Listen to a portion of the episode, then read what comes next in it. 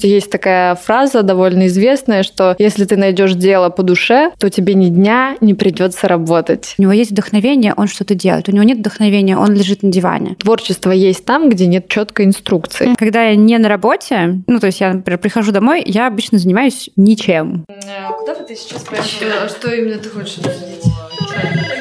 Давайте так, а мы придумали тему, чувак в халате ходит, господи, я думала,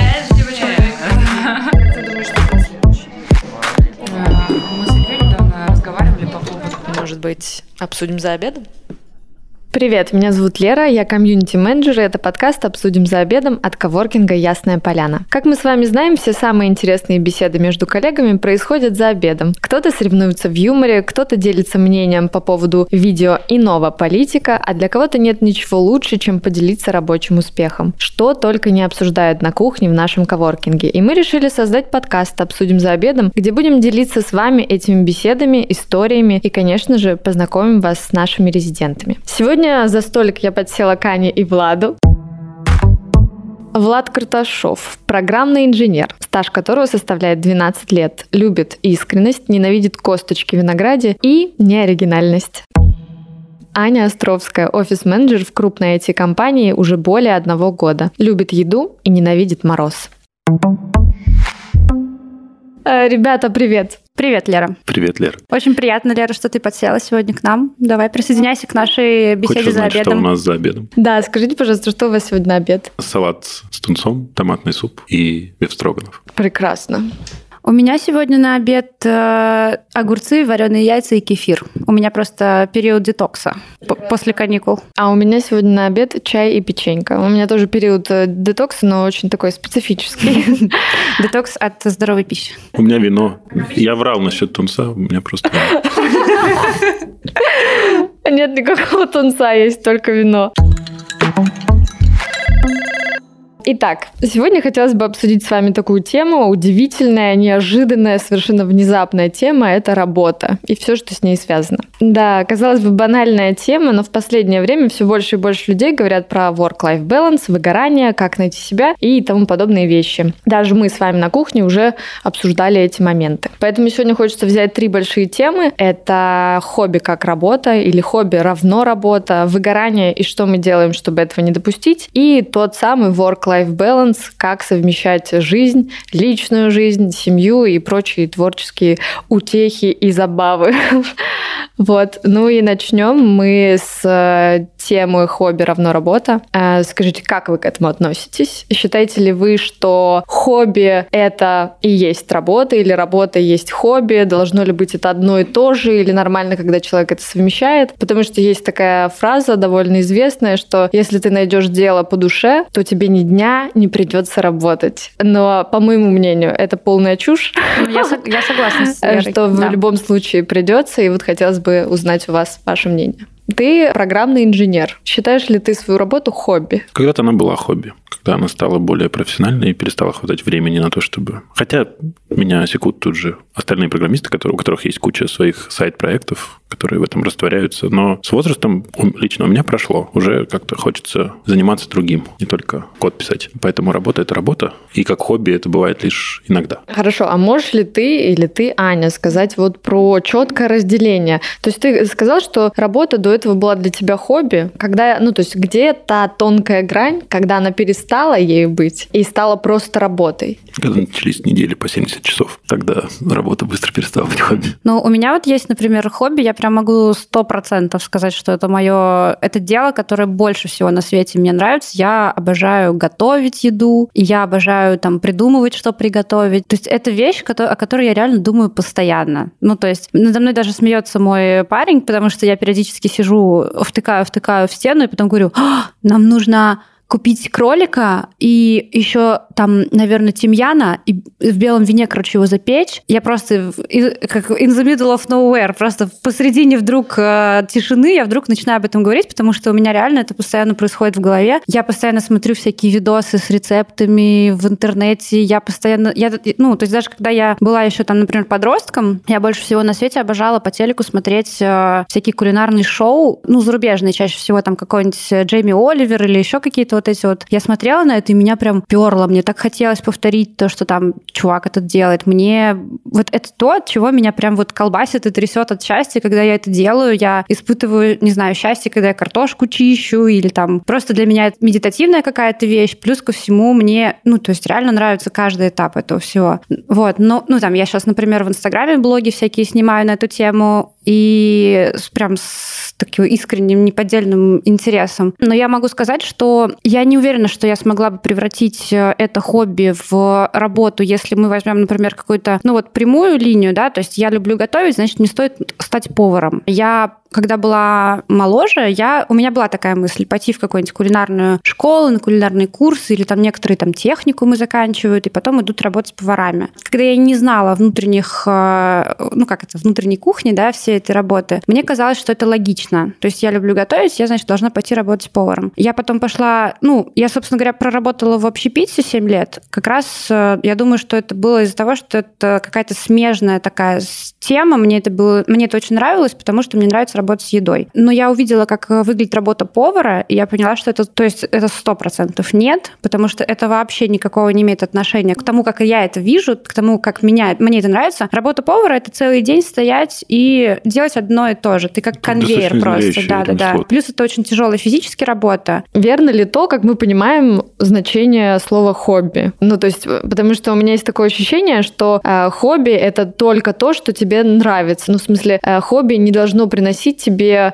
какого-то негативного опыта. То есть это только про позитив. Но, предположим, я делаю столы из дерева, и я поранила руку. Вызовет ли это у меня позитивную эмоцию? Едва ли. И перестанет ли это казаться, ну, считаться мною хобби? То есть где вот эта грань, как понимать и различать эти два понятия? Мне кажется, пораненная рука тебя вряд ли отвернет, а вот э, обязательства вполне могут. Когда у тебя твой столешный бизнес выйдет наоборот в, не знаю, в то количество столов, когда у тебя весь день будет посвящен этому, а то и больше, тогда будет сложнее делать это в радость. Потому что хобби – это про то, что ты делаешь не под палкой. Когда ты хочешь, когда у тебя есть настроение, ты идешь и занимаешься любимым делом. Как только это любимое дело становится ремеслом, все немножко меняется. Но это мой взгляд. Ну, я согласна, на самом деле. Еще хобби хорошо тем, что оно дает тебе бесплатную стабильность. Стабильность – это залог успеха в любой сфере. Неважно, насколько ты талантлив, если ты что-то стабильно делаешь долгое время, то успехов будет больше, нежели у тебя есть какая-то просто предрасположенность, но нет никакой дисциплины. И в этом плане хобби очень просто тебе, тебе дает возможность чем-то заниматься постоянно потому что ты даже не думаешь о том, что для тебя это обяз. Ну, вообще, это, конечно, такой интересный вопрос, потому что я не думаю, что есть какая-то сфера жизни, которая может тебе только позитивные эмоции приносить. Ну, как ну, вот да, да, в этом и вопрос. Да-да-да. Ну, порезанные есть... руки. Да, порезанные руки или просто то, что у тебя Про- не просто, вышло. Просто нужно найти какой-то баланс. Если тебе приносит больше негативных эмоций и ощущений эта деятельность, то, наверное, не получается как-то что-то, не знаю. Ну, ну просто совершенно очевидно, что если работа тебе ни в каком виде работа, которой ты сейчас занимаешься, ни в каком виде не приносит удовольствия, то это то, что ты должен изменить ради собственного благополучия. При этом даже если ты делаешь из хобби работу, это вовсе не значит, что ты можешь пребывать в иллюзиях, что так будет всегда, э, что реально ты ни дня не проработаешь, потому что в любой сфере ты столкнешься с тем, что тебе не очень близко, особенно если собираешься это как-то ну, делать из этого коммерцию. Вот тогда переходим к следующему вопросу по поводу вообще творческой самореализации в работе. Ты э, программный инженер, ты офис-менеджер. Вот есть ли в вашей работе, не хобби, а именно в работе, что-то, благодаря чему вы творчески реализуетесь? И вообще, необходимо ли это вам? Я бы вообще сказал, что программирование – это очень творческая профессия, потому что нет руководства к действию. Всегда есть много разных способов, как те или иные проблемы можно решить. И вот этот процесс решения проблемы лежит только на программисте. И он, это и есть его творчество. Придумать э, способ решения. Ну, кстати, интересно, потому что для многих программирование это точно не творческая работа. Типа нули, единицы, ты что-то из этого пытаешься смиксовать, и это кажется настолько э, как раз-таки четким, четкой инструкцией, что я сейчас удивилась, что ты сказал. Ну, во-первых, ты смотришь работа. на это достаточно низкоуровнево. Если рассматривать программирование как инструмент, абстрагироваться от языков, от технологий и просто подумать о том, что ты можешь с этим сделать. Есть отдельная когорта программистов, которые сами, сами себе начальники. Не знаю, которые пишут приложения для телефонов или там делают свой веб-сайт, как Паша Дуров в свое время. Люди, которые очень творчески, не уверен насчет Дурова, но очень творчески себя как раз выражают. И здесь не только про сам процесс программирования, даже просто решение, например, проблем пользователей. Сделать удобный сервис, который будет знаю, облегчать жизнь. Это тоже творчество. Ну, вообще, да, если вот так вот базово попытаться понять, что такое, что значит творческая профессия или что значит творческая реализация в работе, а есть определенные какие-то стереотипы, что творческий человек — это некий художник, это человек, который создает какие-то вот вещи, не совсем прикладные, да, то есть э, или человек, который там, не знаю, пишет музыку, рисует картины, или, и он такой весь, значит, творческий, у него есть вдохновение, он что-то делает, у него нет вдохновения, он лежит на диване. Плюс э, ко всему очень часто люди, ну, которые так себе представляют творчество, они, ну, очарована немножко этим образом творческой личности, творческой работы, творческой профессии. И э, даже вот недавно у меня была как раз, у меня был разговор с одной знакомой девочкой. Она мне спросила, кем я работаю, а я ей ответила, и она спросила, то есть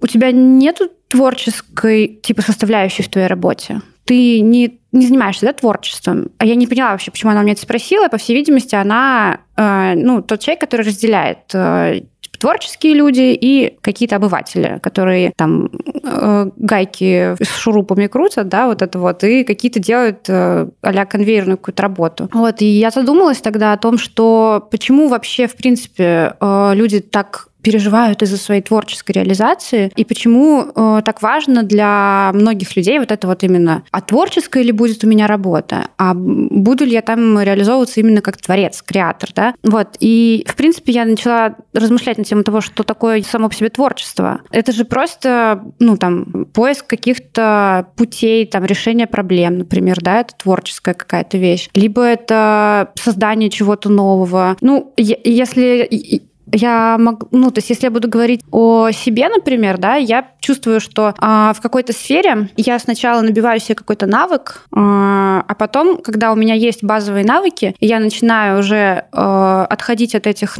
простых базовых вещей а, и придумывать какие-то вот заковыристые способы, там, что-нибудь сделать, что-нибудь приготовить, например, из еды или что-то еще такое. Это уже, наверное, начинается какое-то творчество. И так в любой сфере. Там, если ты дизайнер, например, ты сначала набиваешь развиваешь какой-то супер базовый простой навык, а потом ты уже начинаешь искать э, необычные способы там реализации каких-то идей. Финализируя там и твой спич, и Влада, по сути, я поняла, и мне очень понравилась в этом а, смысле фраза Влада, что творчество — это как раз-таки, ну, творчество есть там, где нет четкой инструкции. Угу. И каждый раз, когда ты лишен инструкции и пытаешься какую-либо проблему или, ну, в общем, проблему решить э, при помощи своей головы, это и есть творчество, это и есть творческий процесс. Еще не надо забывать, что есть обратная сторона, творческие муки, потому что нет четкого критерия оценки. Нельзя сказать, что ты сделал хорошо или плохо. Особенно это видно у особо творческих личностей, вроде музыкантов или художников. Угу. Очень сложно оценить плоды труда. Количество лайков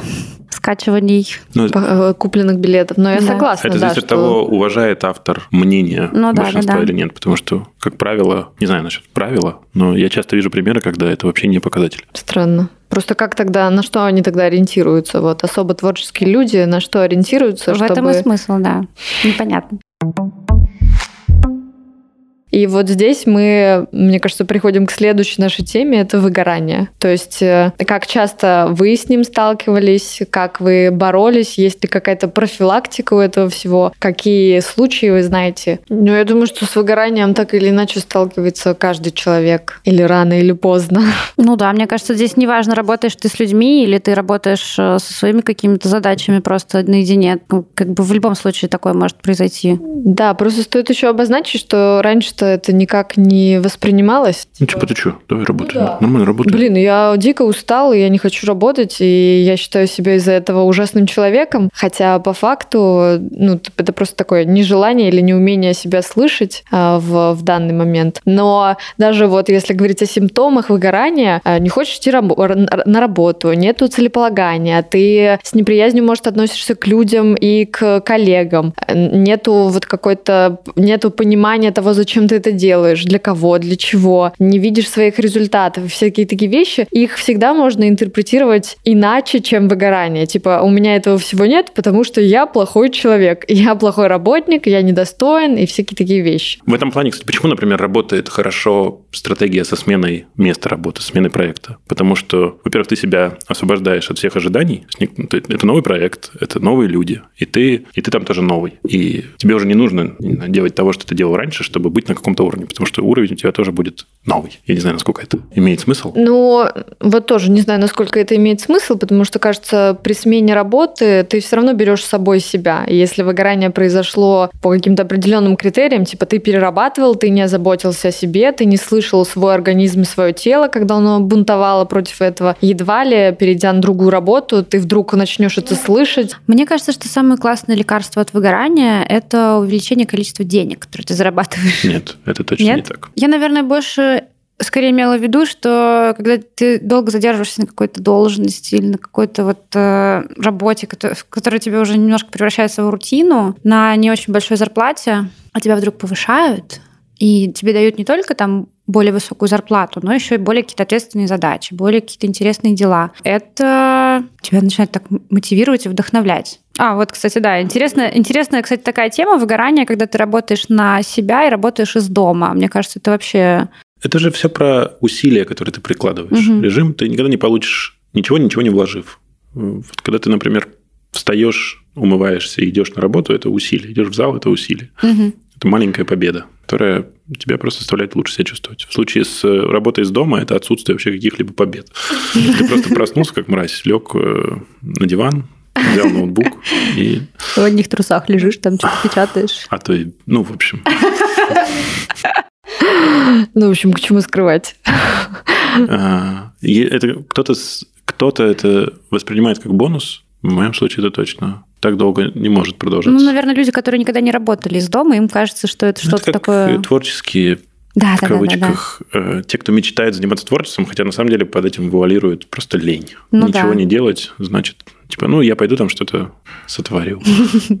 Творчество, чтобы это могло тебя кормить, это должно быть поставленным ремеслом честь. Это да. И вот здесь прекрасный момент для рекламной паузы. Чтобы, не, что, да. чтобы не обнаружить себя без трусов дома с ноутбуком.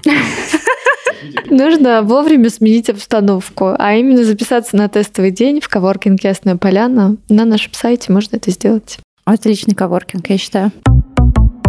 Э, что ж, пришло время, мне кажется, перейти к нашему третьему блоку нашей темы. Это тот самый знаменитый с большой буквы Work-Life Balance. Я тоже не понимаю, что это такое э, вообще. Что это такое? Это когда ты умеешь э, балансировать между работой и личной жизнью, вот как раз-таки замьючивать чатики рабочие, не отвечать. И, возможно, кстати, это тоже как профилактика выгорания, когда ты умеешь разделять работу и личную жизнь, но, во всяком случае, пытаешься это делать, не не позволяешь работе максимально внедряться в твое свободное время, чтобы его забирать. Ну и, в общем-то, Нормально бывали... делай, нормально будет. Нормально делай, нормально будет. Да не выгорай ты, что ты.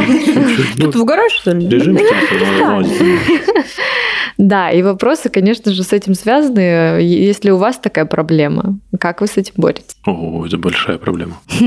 Вот, ты, кстати, семейный человек. Да, ну не знаю, разводиться надо, наверное, так. С кем? С работой? С кем-то из двух. С кем-то из них. Мне кажется, что если у тебя есть желание, то ты эту проблему решишь органически. Вряд ли ты будешь засиживаться на работе очень долго, если ты хочешь, очень хочешь провести время с семьей. Другое дело, если ты честно себе говоришь, что вот на данный момент жизни приоритеты должны быть такими, что работа занимает 80% времени, и себя не коришь за это, и, и, на, и сублимируешь в работу все. Главное в этом всем быть в согласии с собой. Да, я абсолютно согласна. Я как-то у меня, у меня а, никогда не возникало такой проблемы в моей жизни, потому что я просто всегда, если я хочу, я уйду с работы там, когда мне надо, да. То есть я не имею в виду, что просто факт зашит, я ухожу, да, посреди рабочего дня. Я имею в виду, что если я хочу, понимаю, что мне, у меня есть необходимость, и я, как бы, у меня есть э, силы на то, чтобы посидеть еще там пару часиков, что-то поделать, поработать, мне этого хочется, и я спокойно это делаю. А если я я понимаю, что там мне хочется замьютить все чатики рабочие, я это делаю тоже спокойно. У меня, у, причем, причем у меня есть э, некоторые мои знакомые или близкие люди, которые вот они не очень понимают, как это соблюсти. Я, мне это сложно понять, потому что я-то только изнутри своей головы это все вижу, а вот у меня есть, э, например, моя сестра, которая круглыми сутками на связи. Вот. Причем у нее нет такой необходимости. Но она все равно изначально вот так вот себя вела со своим работодателем. И он это понял, и теперь он к этому привык, и теперь он, он ей там, не знаю, пишет и звонит целыми днями. Вот. Я тебя люблю. Вот, и э, или там просто в целом иногда люди не очень, да, понимают, как вот это разграничить всю историю, вот. То есть Короче, вы не я... за то, что должен быть какой-то баланс, а за то, что должна быть, э, должно быть четкое понимание приоритетов. Что если ты... Хотя мне сложно представить человека, который хочет что-то действительно и не делает этого. Э, люди, которые говорят, я так хочу проводить время с семьей и умирают да. на работе, не хотят проводить время с семьей настолько, насколько они об этом говорят. Ну, создается впечатление. Сейчас многие жены плачут, мне кажется, или мужья.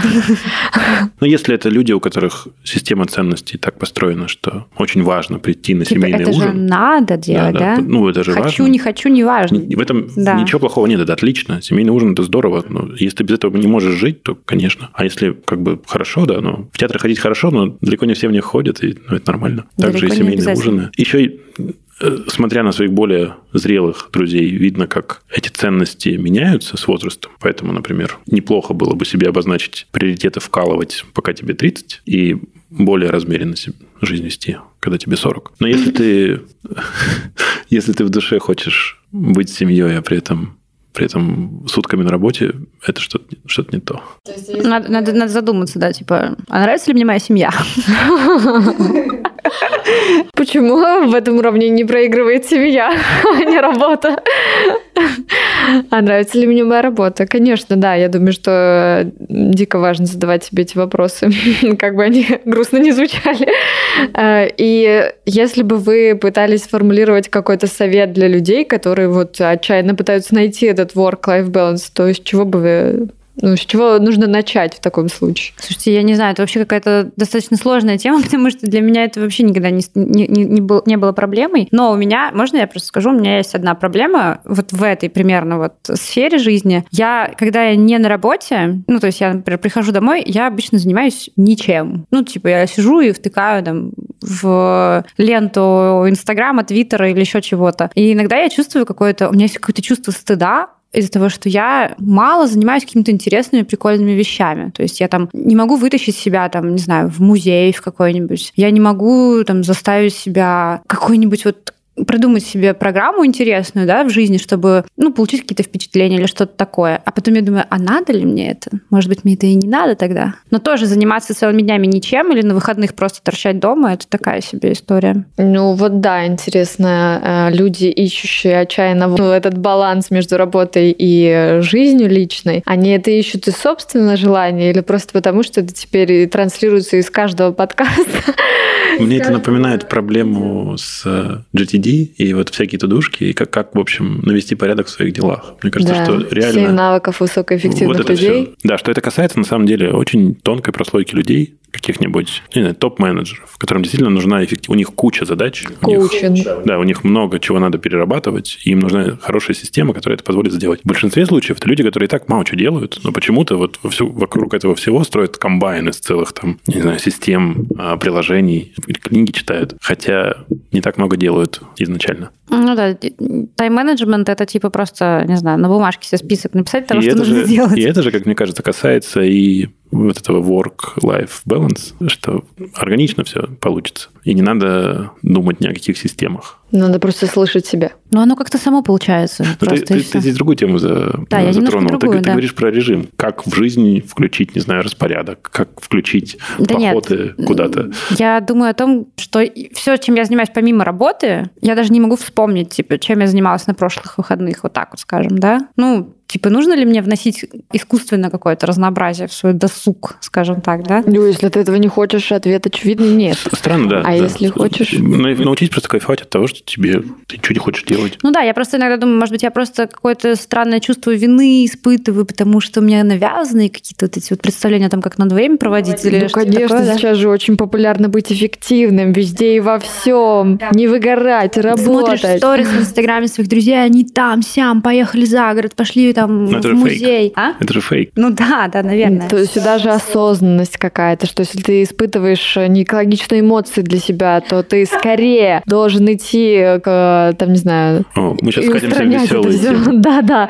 Мне кажется, это реально отдельная тема. Вот насколько нам внедрили всю эту осознанность, ну, в смысле, то, как ее, конечно, понимает. Ну, ладно. это- Навязанный positive thinking и все такое. Типа того, типа того, да. Но возвращаясь к этим двум понятиям выгорания и баланс между работой и личной жизнью, как вы считаете вообще, э, актуальны ли, ну, в смысле, почему они на данном э, этапе нашей жизни стали настолько актуальны и э, обсуждаемы? Время появилось думать о таких мелочах. Эти, эти вещи всегда были, но просто только сейчас их стали все обсуждать, потому что раньше считалось, ну, раньше считалось это какой-то незначительной проблемой, да, ну, человек там работает, ему не нравится его работа, ну, тоже мне проблема. Вот, я думаю, что сейчас не то, что они стали актуальными, потому что они только сейчас появились, а стали просто видимыми эти проблемы. Так же, как и проблемы там ментальных каких-то расстройств и депрессий, когда, знаешь, моя бабушка мне говорит, ой, раньше все жили, ни у кого депрессии не было, да, ну вот, в таком же примерно стиле. Просто это стало видимой проблемой, ну, видимым Но еще каналы распространения совсем другой эффективности сегодня. Можно да. просто, будучи ноунеймом из Сибири, э, что запустить? На- Начать говорить о life balance. Ну да. Что ж, мне кажется, что мы сегодня все, что хотели обсудить, обсудили, но, может быть, есть какие-то вопросы, нерешенные конфликты, еще что-то, Это, депрессия, это в мы обсудим за ужином, да? Да, остальное мы обсудим за ужином. Спасибо вам, ребята, мне было очень приятно с вами пообщаться. Спасибо за приглашение на подкаст. Клево, Это клево. очень- Подписываюсь. Спасибо. Да, это был э, подкаст «Обсудим за обедом» от коворкинга «Ясная поляна». Подписывайтесь на соцсети нашего коворкинга. Приходите к нам в Ясную Поляну, и вы сможете с нами лично познакомиться со звездными участниками подкаста Аня и Влад. Все так. А также можно подписаться на наш инстаграм коворкинг СПБ. И там мы публикуем самое интересное из жизни резидентов. Вот. Надо еще на тестовый день сделать скидочку на обед. И- Да, давайте какой-нибудь промокод запустим. Так, все, заканчиваем. Всем пока! Куда бы ты сейчас Что именно ты хочешь обсудить? Давайте так, а мы придумали тему, чувак в халате ходит, господи, я думала, трэш.